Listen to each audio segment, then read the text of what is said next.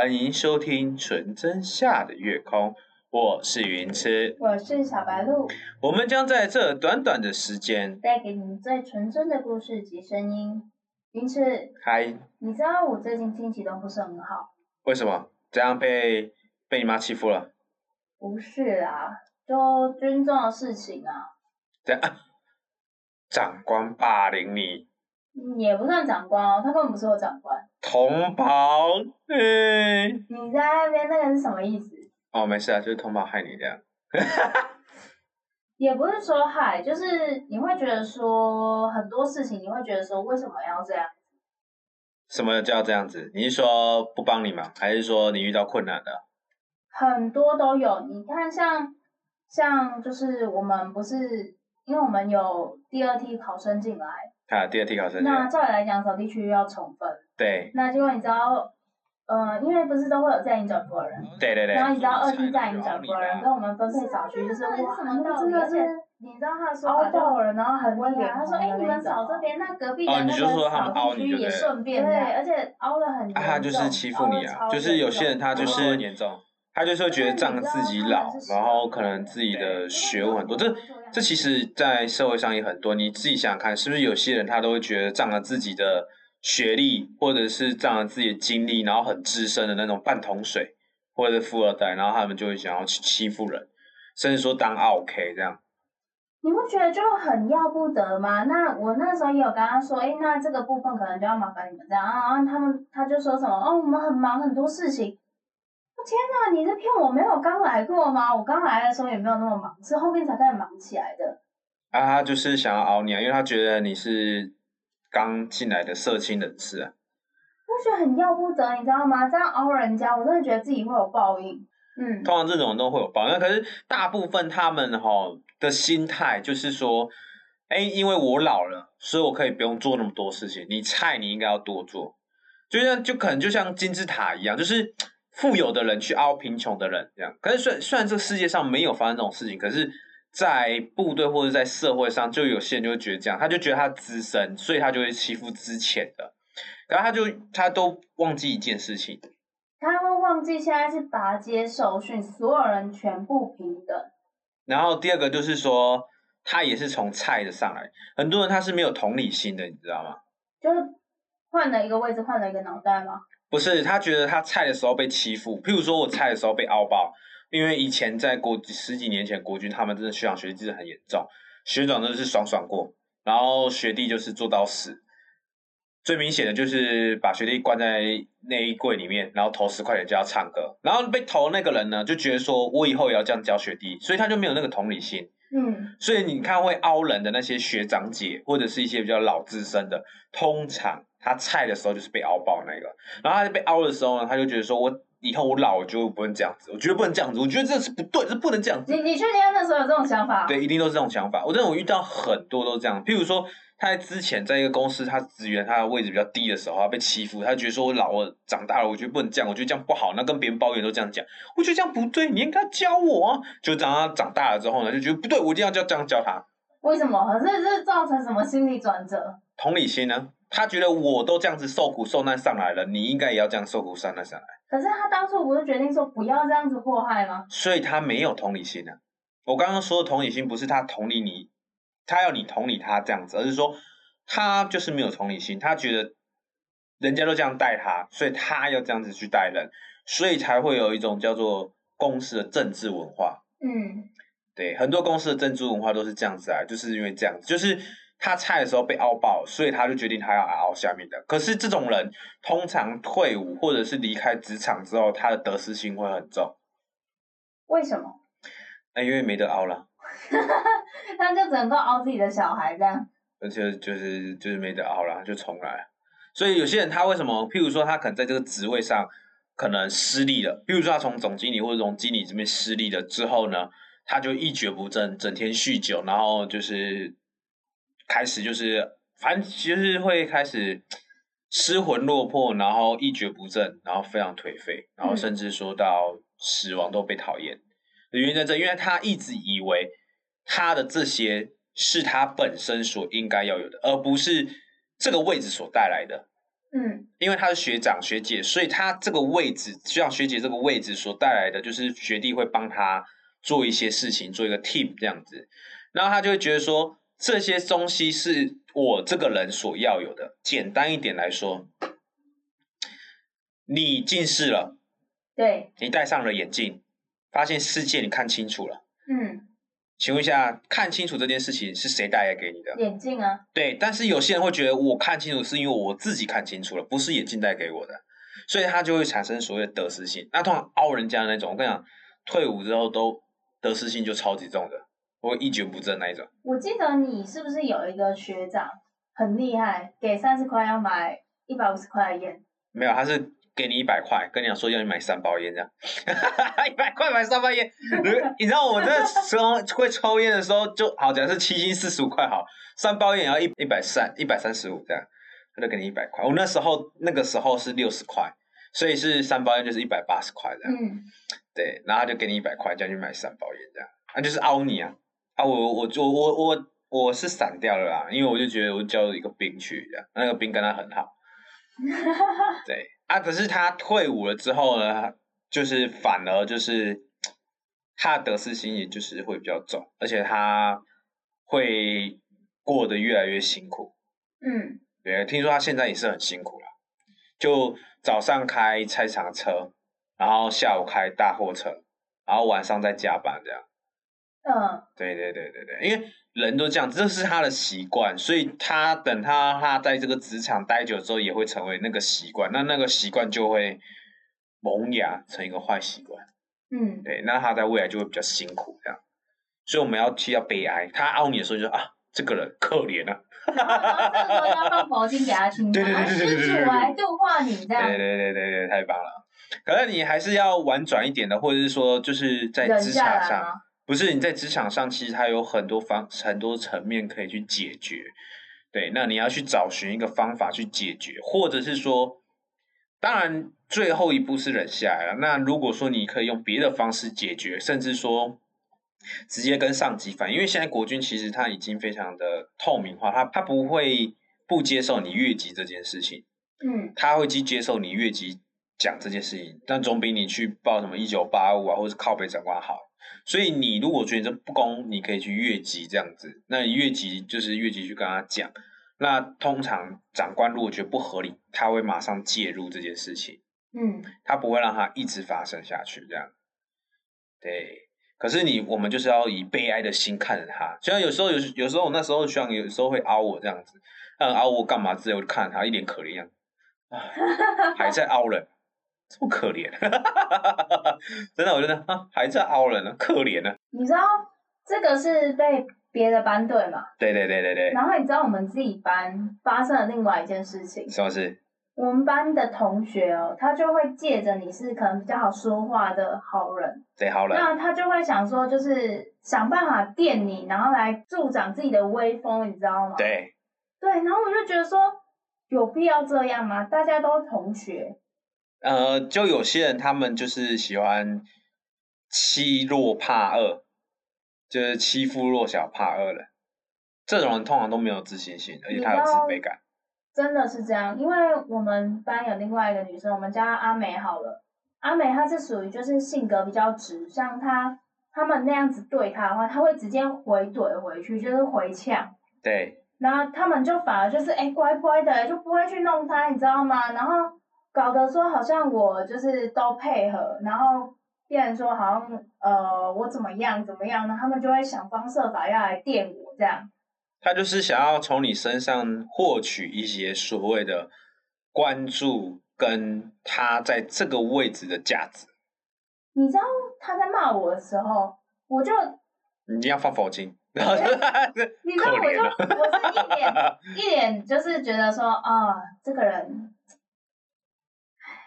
可怜啊！对我就是那种眼神看着他，你知道吗？因为这种人通常他没有自信，然后他会想要从别人身上获取他这个位置价值及存在感。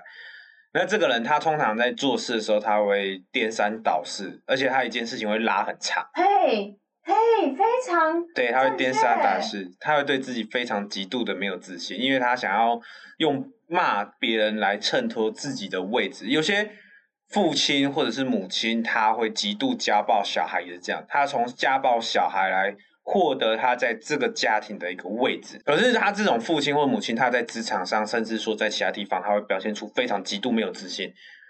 对，这就是所谓自卑的人的一个特点。有些自卑的人不是像什么电影演的这样子，就是默默的不讲话，就嗯，啾啾啾啾啾，不是，他是会把欺负人当做一种衬托自己的价值。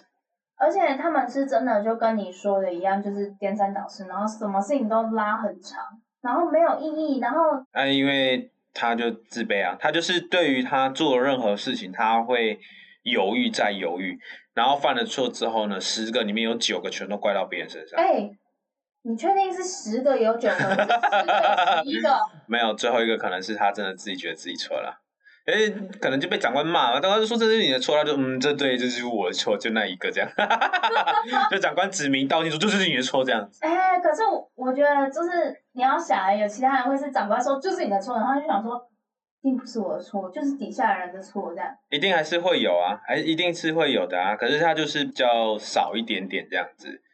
对，然后嗯。他们就是不会对那个阿美这样啊，阿美就是，嗯，其实我这边我就要提一个，就是我觉得有一句俗谚讲的很好，好人不长命，祸害一千年呐。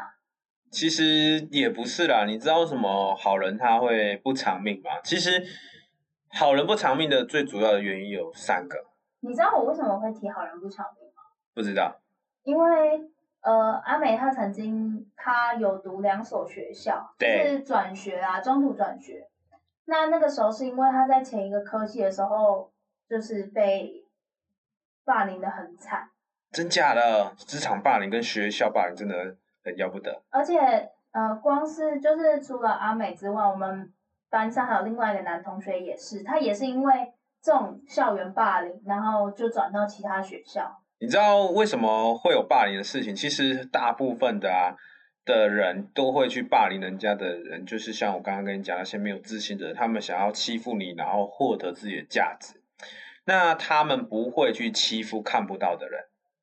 看不到的人，就是他不知道你的底细，然后不知道你的底牌，然后知道你很凶，你很可怕。大部分的人都不会去欺负这种人，还反而会那些霸凌的人会去跟这种人好。那像像那个时候，因为我。我其实为什么会这一周特别，是因为我特别的心情不好，是因为我上一周的时候我是实习执行，对，实习执行，那就很多事情要做。那我的上，我的我们的可以简单来说，是我们自己班上的小班长，对，小班长，对，那他就是就是我刚刚跟你说的那种小老师，对，踩踩着好人，然后要助他威风的人啊。因为其实我们好人为什么不长命的？原因就是要保护好自己，你不要把自己的底线跟自己的脾气，甚至说让别人了解到你自己的东西，就像赌博一样。你如果把你的底牌亮出来了，我相信呐，应该是没有一场赌局你会是赢的。那所以，我你的意思就是说我平常就是太好好脾气了。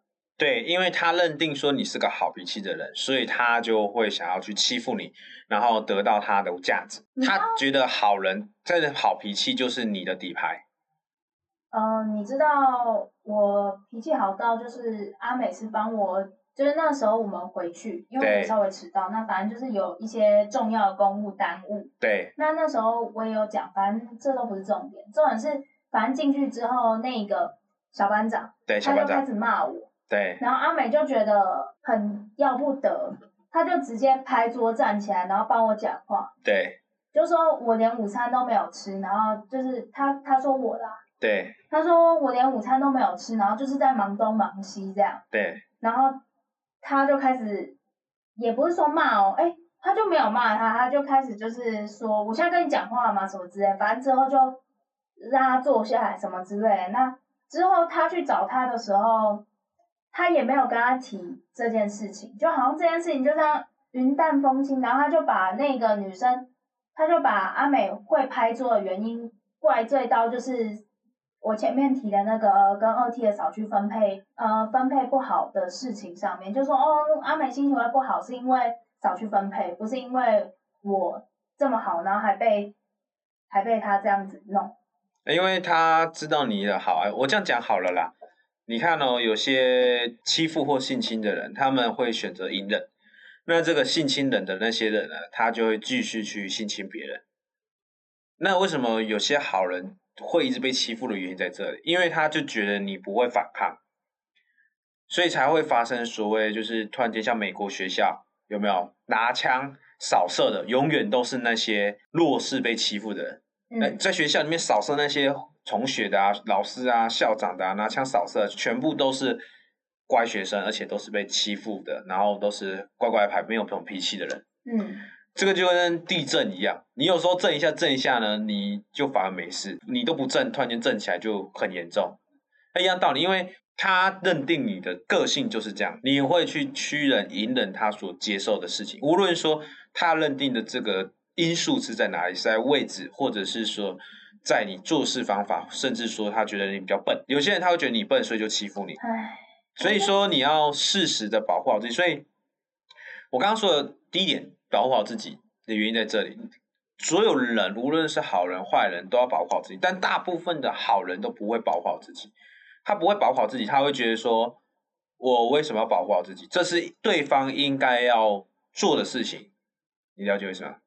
就像好这样子好，再讲句直白一点的，台湾如果没有军队，你觉得中共会侵犯吗？会啊。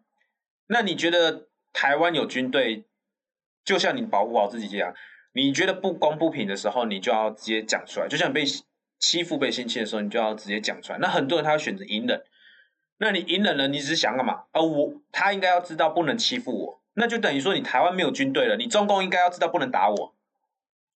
可是你知道，像阿美这样子，就是就是他那回呛什么之类这种个性，你知道他有被我们的算是辅导的，就是类似就是队长啦。对。然后就曾经有点过，就是私底下跟他讲说，哎，你这样性格太棱角分明了，就是有些事情你要学会忍耐。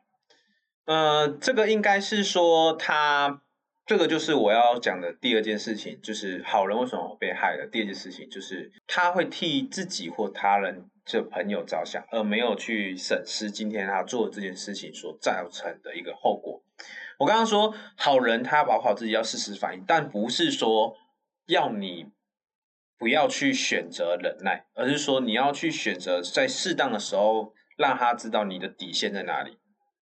但在这个底线的论据里面。你可以是试着发挥脾气，它只是一个工具，它不是你的一种情绪。再来，我拿我来讲好了，我底下有个组长，就是我不喜欢一件事情讲了三四次这样，然后呢，在讲第一次、第二次到第三次的时候呢，我都其实我就已经很生气了，但是我没有发挥出来，我没有生气出来，没有拍桌，没有说，哎，我都讲两三次，你是听不懂是不是？没有。我是到了第四次，他又在犯同样的事情的时候，我就直接骂他了。但是我骂完他的下一秒，你知道我做什么事情吗？你去找他吗？没有，我跟他一起吃饭。就骂完他下一秒，我找我们去吃饭。就是我骂他这件事情，只是我的一个工具。那。你那个阿美，她会有零有角，就是她太大啦啦了，对就是对，错就是错，然后就直接表明出来，这样子得罪很多人。但是也不是像你这样，就是你觉得我受委屈了，然后你又不讲，这样子是很两极，要么就是好，要么就是坏，这样就是人不是这么两极，而是说一个叫圆论。那你如果说你要趁你要怎么解释这个圆论的话，就是说你要在适当的时候把你的工具拿出来，就像你手上有一把枪。敌人准备已经开枪了，先开第一把枪，砰一声了，你知道对方开枪了，你这时候你就要拿出枪来回击嘛，对不对？对。对，但是你不是，你是把枪的那个子弹取出来说，好，我不能，我不能打他，我不能打他这样子，然后就被打了这样。然后那个阿美是，人家还不知道，他都还不知道对方是是不是拿枪，还是民众，还是敌人，没有，他就先拿枪就开始扫射了这样。简单明了吧，就是说我们在做事的时候要明白什么时候要生，有什么时候要说。人家说大丈夫要能屈能伸，女生也是一样，做人做事的时候能屈能伸才是对的。可是，嗯，像你说的这种，就是适当的时机很难找啊。像就是我不太确定哪些是适当的时机。你看，像如果说以我来看的话，因为我不是有跟你讲过很多次，那你可以举例说哪些是适当的时机吗？适当的时机就是我像我的话啦，我自己都会叫做先礼后兵。嗯先礼后兵就是我先对你好，那你如果呢，你越线了，觉得我是个可以欺负的人，不是好人哦，是可以欺负的人，那这时候我就会拿出我当下的工具来对付你。譬如说，他一开始在念我的时候，我会念完我之后，我会跟他讲，就是我觉得这件事情是不对的，我会先礼后兵，就是我会隐忍他的责难，然后会告诉他说，哎，我觉得这件事情你这样有些落差，大家都同学，而且我也不是说不遵从你的意思，你有你的职位，我有我的职位等等之类，我会先跟他讲说，大家同学不需要这样子。那如果他当下又责难回来，他觉得他的位置就是比我高，我们不是同学，那我还是会选择隐忍。那当他第二次责难的时候，我就直接就拍回去，我不会给他一个面子了，因为大家同学下来其实位阶都是一样的。有时候同学做超过，可能他蒙蔽了双眼，他认定他的位置必须要这样做，所以我们站在同学立场，我要告诉他说这件事情这样做是错的。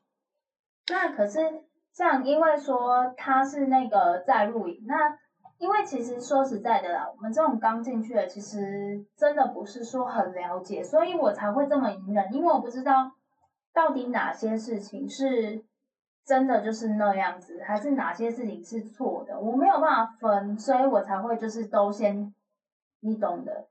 可是这个其实跟你在外面工作或做人处事都一样，大部分我都像我朋友或是谁，我们都会讲说我们要先礼后兵。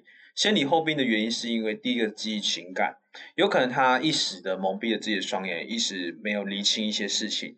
我们因为基于情感、基于朋友情、基于亲情、同学等等之类，所以我们先礼让他，让一个人退了之后，这件事情才会圆满。但是不代表我们要一直退。Tanko 也是退了一步进一步，退一步进一步，也就是说，我退了一步，那你就应该要知道要改善。那如果他不改善，就代表这个人是必须用责骂来教育的。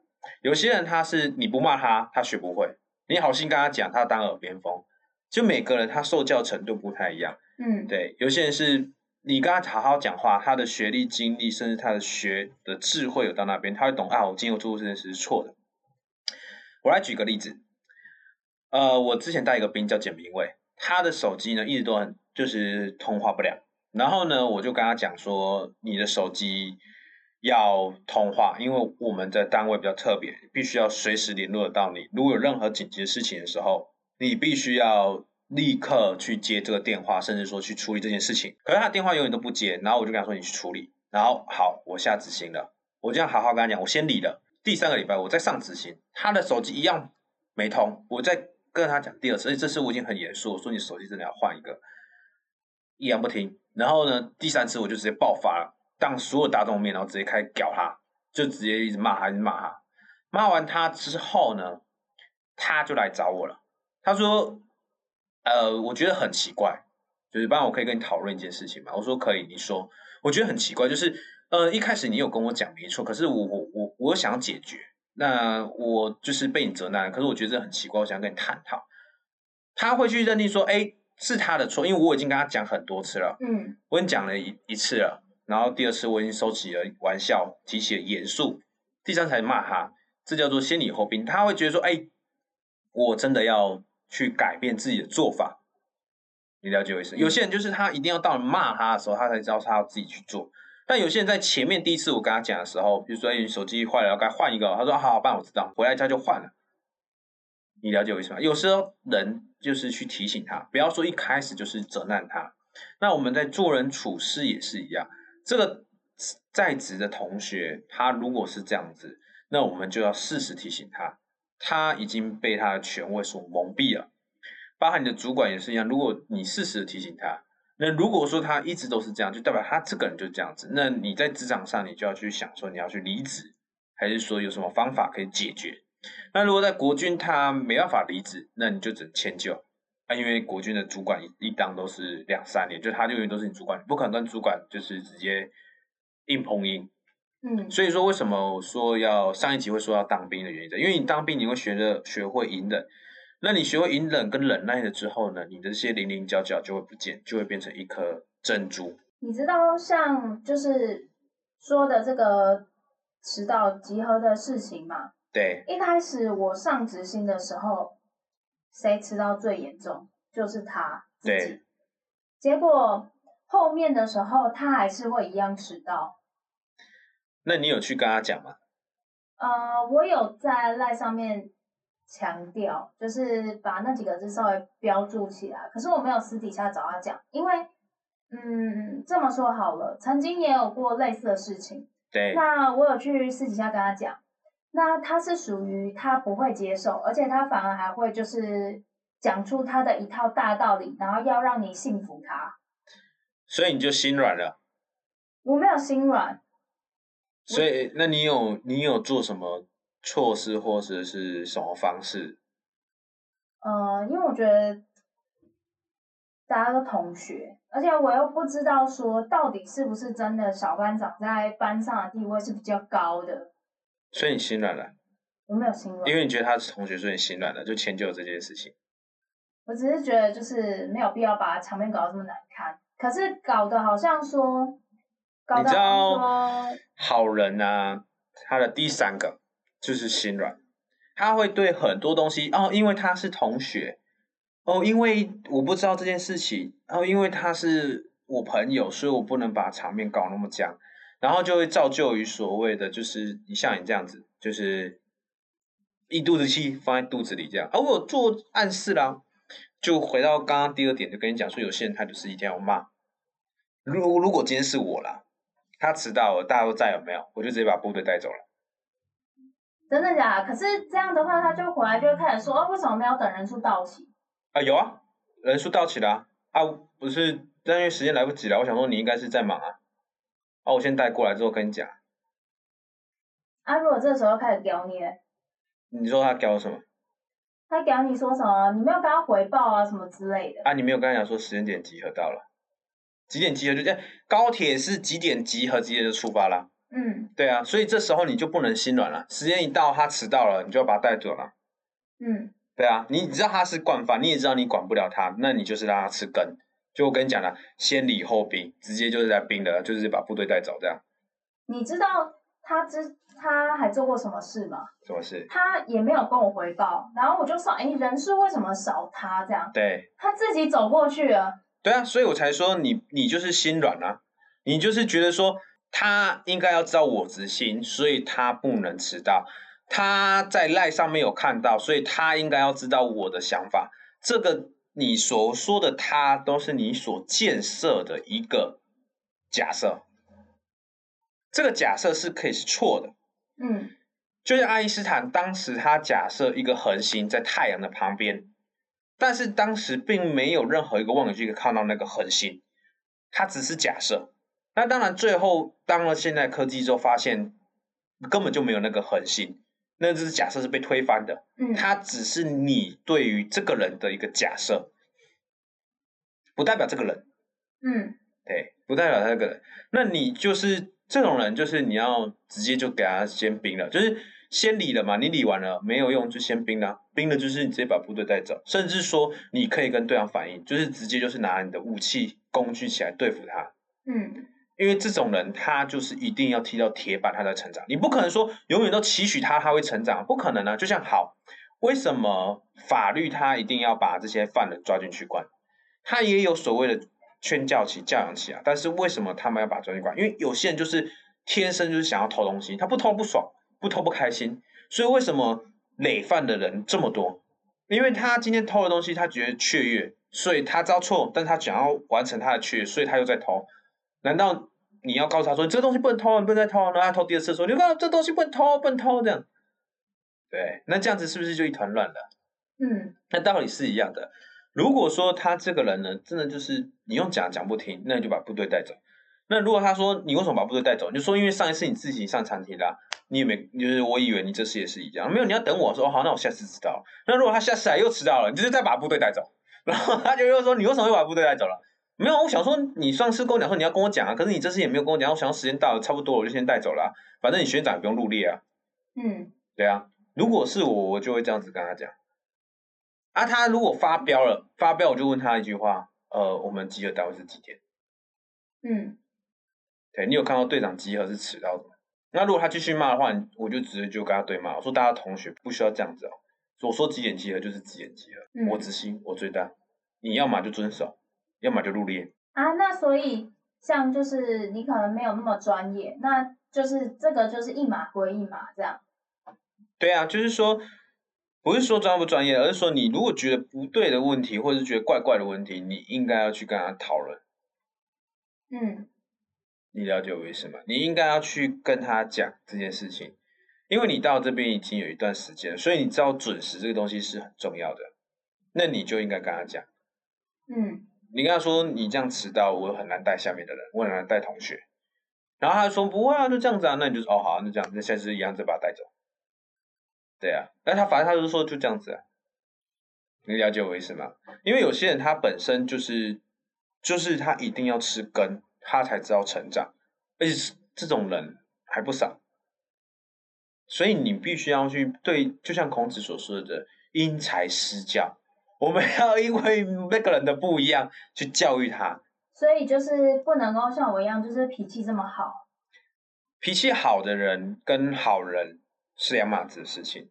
好人是他心肠好，他看到不对的事情，看到老贝贝，看到什么，他会去帮助他。但是我们当好人，必须要掌握三个重点：第一个就是要会保护好自己；第二个就是要会适时的拿出自己的工具，让你别人知道你的底线。嗯，那第三个就是不要心软。那好脾气的话呢？好脾气的，就是说你要想要拥有这个好脾气的话，你就一样要拿出工具来。就是每个人心中都要有一把尺，当越过了这把尺，即使你不生气，你也觉得我可以赢得下来，但是你要假装你很生气，你要假装出啊，这不是女生常常会的吗？我想要吃这个，不行，我不行，我我肚子饱，什么？嗯，然后就走掉。不是这这女生不是常会的吗？假装生气啊！我买这个，嗯嗯，我生气了，嗯，这不是你们女生最会的吗？假装生气啊！没有假装啊，你知道你们男生真的不买的时候，就会真的生气。对嘛？那你前面是不是假装的嘛？对不对？啊，有些木头人男生就不知道，木头男生不知道之后，你们就真的生气，就说为什么他会生气呢？奇怪了，我明明就跟他说要沟通，那道理是一样的，就是说你要有把尺，过了之后，你就要把那个尺拿出来。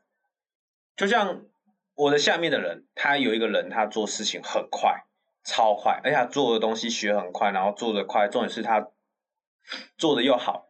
他跟一般人比起来呢，可能一个影片需要一个礼拜，他如果认真做，他三天就做完。可是他会想要把它拖到一个礼拜，嗯，这时候我就会拿出我的工具说：“你这你这你觉得这影片什么时候可以做完？”然后他告诉我说他什么时候可以做完。好，如果他提早做完，我就会让他去做他想做的事。嗯对，就是你拿出了武器，他知道，哎，我一定要在这个时间点做完。当我做完之后，我可以获得什么？那他们就会去习惯你的做事方式。那他也知道你的底线，他们反而会去怕你生气。嗯就像有一次他好像做了一件很离谱的事情，我就说你给我站起来，然后说我知道错了，对不起，你不要骂我，你不要生气这样。我还没讲他就知道错了，嗯，就是他知道你的底线，所以他让你叫他站起来的时候，他就知道啊，我我踩到他底线了。可是如果今天你没有让他知道底线，你就要站起来说，嗯，我干嘛干嘛就要站起来？嗯你嗯知道你刚刚这样错的吗？啊，有吗？没有吧？我之前这样做你也没怎样啊。最常的人常常讲就说，哦、我之前这样做也没有怎样啊。哦、我之前这样做你也没纠举我、啊，为什么现在不行？嗯，所以就是你的意思，就是说要让他们知道说你的那一把尺在哪里。对，你在带部队或者是在领导统御的时候，一定要让底下的人知道你那把尺，因为有些人他就是犯贱，就是人人就是犯贱这样，就是他想要去测试你的尺在哪边，他会一直不断的去摸索你这把尺在哪边。尤其这个人如果掌权，甚至说能力强的人，所以说为什么有些公司他们会被所谓能力强的人所拿翘的原因在这里。因为在一开始的时候，他们就觉得他能力强，所以说他做任何事情都会迁就自己啊，算了，没关系，他能力强就这样子，就是没有所谓的尺。那等到这个能力强的人，他觉得说他因为能力强，所以可以不用遵守你的词的时候，他就会拿翘了。可是如果说他知道你的词在哪边，甚至知道你的规矩、你的想法在哪边，他反而不太敢拿翘，甚至会害怕踩到你这把尺。但是也不是叫你一开始就一直骂人家，不是，一定要先礼后兵。先礼后兵叫理性教育，先兵后礼叫智障。好不好？就是我骂完你之后，我给你个糖吃，你就觉得干这个什么回事？这样智障吗？是是恶心，不是智障。恶恶心，对。你知道为什么吗？对。因为他们都是这种人，就是踩着好人的，就是先骂你，然后再给你糖吃。对，先打你一巴掌，然后给你一颗糖，然后跟你讲说，哦，我这个像我下执行之后，你知道，就是放假之后，我就收到一则来。对。他就说，就是针对中午的事情，很抱歉啊，这样，可是。可是说，就是希望你也能明白，我在这个位置上不容易啊，什么之类的。好，我们把这段话拆成三个部分来看。我们讲第一段话，呃，会道歉的主管是好事。嗯。我们刚刚那句话是讲说，呃，其实中午的事情很抱歉，希望你能明白我刚刚所做的事情，对不对？这是他讲的话。那你你听一下我讲的话。小白鹿很抱歉，今天中午呢，我情绪有点失控了。那我先告诉你一下为什么我会生气，因为呢当下呢你应该要跟我回报，或者是说可能我误解你的地方呢，那我给你道歉。那我先跟你讲一下我的想法，那你回馈你的想法给我。我觉得你当下应该要跟我讲你人在干嘛。那如果说你真的在忙的时候，你应该要请阿公或者是跟教官讲一下，或者是跟阿美讲一下这样子之类等等的。你你觉得这两个两方法比较好？第二个啊。对他这个地方会让你觉得恶心，是因为他希望你明白他的做法，但是你明白他做，他为什么骂你吗？他就只是想要耍官威啊，因为确实确实我执行我没有直接跟他回报，是可能是我的疏漏。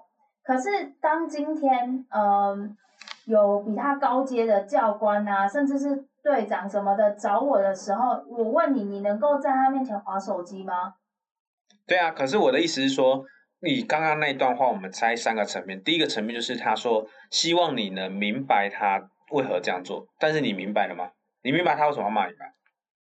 就只是想要耍光威啊。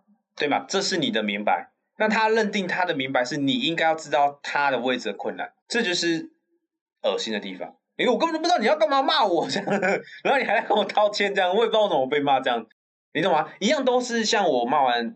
呃，下面的人我一定会找他，但是我不会跟他说，我一开口不会说，你知道我你你要明白我的位置的困难，我告诉你这样，不会，我会说，你知不知道为什么我刚刚要骂你？那你知不知道为什么我刚刚会那么生气？我会先问他知不知道这件事情。通常如果他认定我神经病，他也不会说哦，因为我觉得你神经病，所以你骂，不会，他说我不知道。对，那这时候我就跟他说，为什么骂你？当然，如果这个人为了自己的欲望。为了自己的价值所骂这个人，通常他们都会说：“你明不明白我为什么骂？你应该要明白我为什么骂你，因为他想要衬托他的价值。”这是第一个层面。第二个层面就是他不应该要传讯息，他应该要当面吗？他应该当面，甚至是打电话。嗯，呃，讯息是这样子的，你看哦，好哦，他传一个好哦，你觉得有什么想法？呃，有可能有贬低，也有可能是单纯好哦，然后或者是说无言的那种好哦。没有，他在开车，传了一个好哦。哎，你看啊，只是单纯他在开车，然后就讲了一个好哦，你就会有这么多的想法。那文字是很可怕的，你知道很厉害的销售人员，他会用文字销售，但是他不会用说的销售。因为现在都不是说传赖嘛，像下边要传聊聊，很厉害的销售人员，像我们底下一个很厉害销售，他不会讲电话，但是他文字销售很厉害，他会知道你在打那段文字带的情绪跟想法是什么，然后间接植入插入，然后直接让你购买，然后反而你打电话过来，他就呃嗯哎我嗯啊，只是你知道为什么吗？因为文字它会代表了很多的情绪，所以说。第二个层面就是说，如果你觉得你真的想要跟底下的人去教育底下的人的时候，他应该要来跟你当面讲，这叫尊重。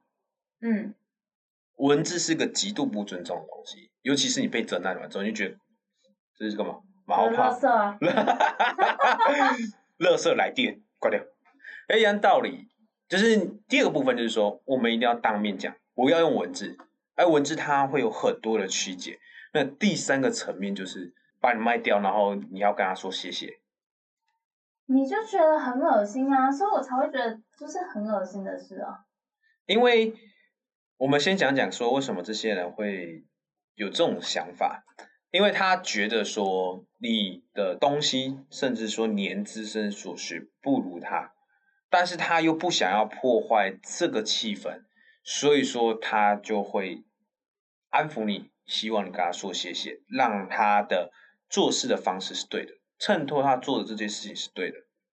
你不觉得就是嗯，你今天没有就没有，你为什么要就是搞得好像自己真的多高贵一样，好像你是什么帝国皇子这样？他会觉得说，这就叫做祈求，就是祈求表面的繁荣安定。人家说愤怒起于痴，终于悔恨，就是这样子。很多人他会把自己的愤怒、自己的价值建立在愤怒上面。他会把自己的价值建立在愤怒上面，就是说，呃，只要犯错了，我就骂。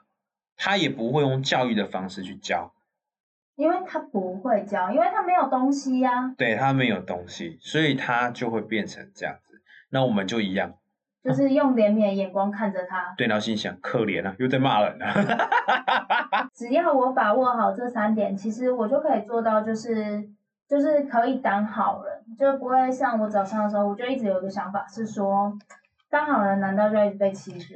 不是，而是说大部分的好人都不会保护自己，也不会有工具，更心软。对任何事情，我跟你讲啊，只是我不发威而已啊。我若一旦发威哈，我跟你讲，他们都死定了啦。重点是他从来没有发威过。嗯，对，而且很多超多。我有个学长也是好人，他是这样子。我跟你讲啊，我现在是忍他们，等我发威起来的时候，他们都得死了。就要被弄到退伍了，被弄到关监狱了，还是在讲这句话，心软。哎，你不要觉得好像，是事实。我没有觉得好笑。这是事实，他就是被弄到退伍了，被害到退伍了，他还在讲这句话。我跟你讲了，我只是选忍耐而已啊，我对这个单位脆心了。其实好人跟蠢只是一线之隔。嗯。好人他可以保护好自己，过得悠哉悠哉，过得快快乐乐的。但是你如果说你不会保护好自己，你你却责难外面的环境，那那就是蠢，因为本来外在环境就会有恶劣的时候，无论说你在森林，你在都市，甚至说你在郊区，本身就会有一定的维安因素，你本来就不能钱不能露白，为什么？保护好自己，对不对？人一定要走光明的地方，为什么？一定要登多的地方，为什么？保护好自己，不要去走阴暗的地方，保护好自己。就是你说，人就是这个动物，它本来一直以来都会有个保护的机制，就是保护自己的一个机制。当你把这个机制撇除了，当然你就会被时代给淘汰，你当然就会被欺负。嗯。可是你保护好自己，如果人家欺负你了，当然我们就一定要，这世界上是有法律的，我们就来走法律，或者说走一些方式这样。但重点是你要会先保护好自己。嗯，那你说啊，像就是我们保护好自己，可是如果说还是有人想要害我们，那那些害想要害我们的人，他想法是什么？还有为什么他会想要这样？因为他想要害你，是因为五个因素。第一个就是嫉妒，他嫉妒你有一个美妙的房子，有一个美好的家庭，很有钱，嫉妒你很有钱，所以想害你。嗯，想要从你床上捞一个钱出来，他一嫉妒你升的比较快，所以他想要害你。对，然后第二个就是所谓的竞争。什么叫做竞争？竞争就有比较，有竞争就有比较，就是我跟你同辈，但是我跟你要抢一个位置，这时候他就会想尽办法害你，然后让你退出，甚至说让他变得更优秀。嗯，让长官或者是让其他人发现，所以说在竞争跟得失心大的时候呢，这个人呢，他本身是好人，但是因为竞争跟得失心的关系呢，就会蒙蔽他的双眼，那他就会来去害你，他会把你的缺点无限的放大。嗯，那第三个呢，就是所谓的同理心，哎，又又回到同理心了，就是他认定说。我的生长环境跟我的所学跟我的所需比你还强，我应该要比你强，比你优越。但是他不知道你的生活环境，或者是说你的所学的能力等等之类的，可能因为某些因素，所以比较缓慢。但他会觉得说不是，这都不是问题，所以他想要害你，然后衬托他的价值。这种人好妖羞哦，对，贱吧？我告诉你，这种人是贱，就跟我们前面的那两个一样贱。对啊，他不是他不是害人，他只是想要用责难去衬托他的样的所谓的位置。啊，有些人他是会害人，害人就是他会捅刀，捅你一刀这样。嗯，对啊，通常会捅你一刀的就是都是认识的人这样。然后最后一个就是第四个就是唯恐天下不乱，就是他希望天下都是乱的。你是说假扮修影？哎，不是，他觉得说他应该，因为反正他这锅水我拿不到了嘛，对吧？我吃不到这粥了，大家不要吃。哎，真的会有这种人。我们那时候在部队就这样，就是可能哎，我升不了上司，好像大家不要升这样子，然后就就一排，因为什么恐怖情人不是这样子吗？我得不到，大家都别想得到，要死死就把他死这样。是这样，对对对对对对对对，就是我们所说的小人，就是他就是想说啊，反正我都得不到，大家一起死，把这锅臭搞臭这样子。然后最后一个就是喜欢过度放大别人缺点，然后呢忽略了自己的缺点，然后把自己的优点放大，就是所谓的自大狂。自恋嘛。自恋狂，对对对对，自恋狂。那自恋狂，有的人他就会去，不是说每个自恋狂会害人，而是说有些自恋狂他为了满足他的自恋，他会去害人。再回到最前面的一开始，就是竞争跟计较。其实当一个团体、一个 team 如果说有竞争跟计较的时候呢，就会开始有土拨鼠出现。你是说一直挖洞？对，他会挖洞给对方跳，甚至说他有竞争的、有计较，就会有嫉妒，有了嫉妒之后，就会开始想要设新办法让你受伤害。嗯，对，那通常这种人呢，唯一的方式就是以暴制暴。给他弄回去。没有啦，就是说这种方式呢，最好的方式就是你要看主管。如果说是优秀的领导者或者是管理者，他发现这个问题的时候，他会当下去解决，并且让这个风气消失。而我之前待的第一个单位的那个主管，他就没有这样子，他就放任我们这样子内斗，然后我们就越斗越夸张，越斗越夸张，结果后来害到他自己，害害到把他自己斗掉的啊、对，他就被架空了。然后呢，他有没有？没有啊，他就觉得怎么会这样子啊？啊，因为很多时候他不去解决，他就变这样。因为你不解决，我们就只能以暴制暴。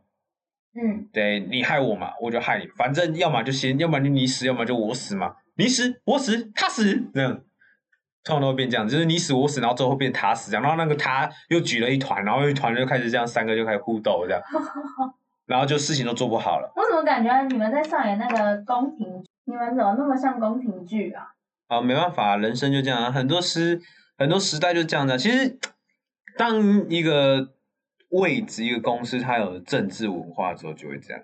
什么叫政治文化？就是权位分批非常明显，然后不能接受越举，然后重点是上面的人他无法，他不想听下面的人，他只想要听那些管理者的话的时候，这些这时候宫廷剧就会出现了。那你觉得我现在算是小型宫廷剧吗？你这个可能是小学校。